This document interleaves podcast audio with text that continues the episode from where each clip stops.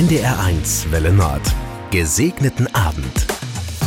Ein älterer Mensch aus meiner Familie soll nach einem längeren Krankenhausaufenthalt nach Hause. Eine neue Situation, die landläufig trocken mit Pflegegrad bezeichnet wird. Engere Grenzen, geringere Möglichkeiten und doch die Sehnsucht nach der vertrauten Umgebung. Einfach zu Hause zu sein. Es geht zwar nicht mehr so wie vorher, aber die Nachbarschaft hilft tatkräftig mit. Rührend, mit wie viel Hingabe und Selbstverständlichkeit sie sich ihrer Ältesten annehmen.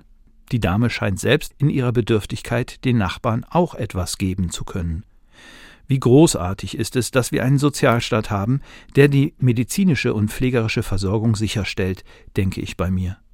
Da können die anderen sich ganz aufs Kommunikative, aufs Unterstützende und Soziale konzentrieren, ohne sich überfordert zu fühlen.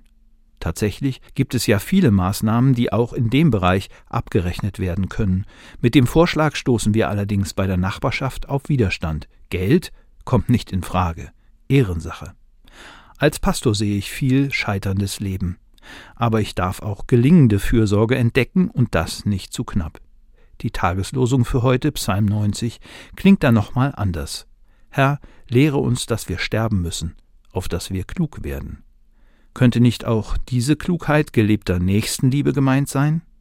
Einen gesegneten Abend wünscht Ihnen Markus Friedrich, Pastor in St. Nikolai in Flensburg.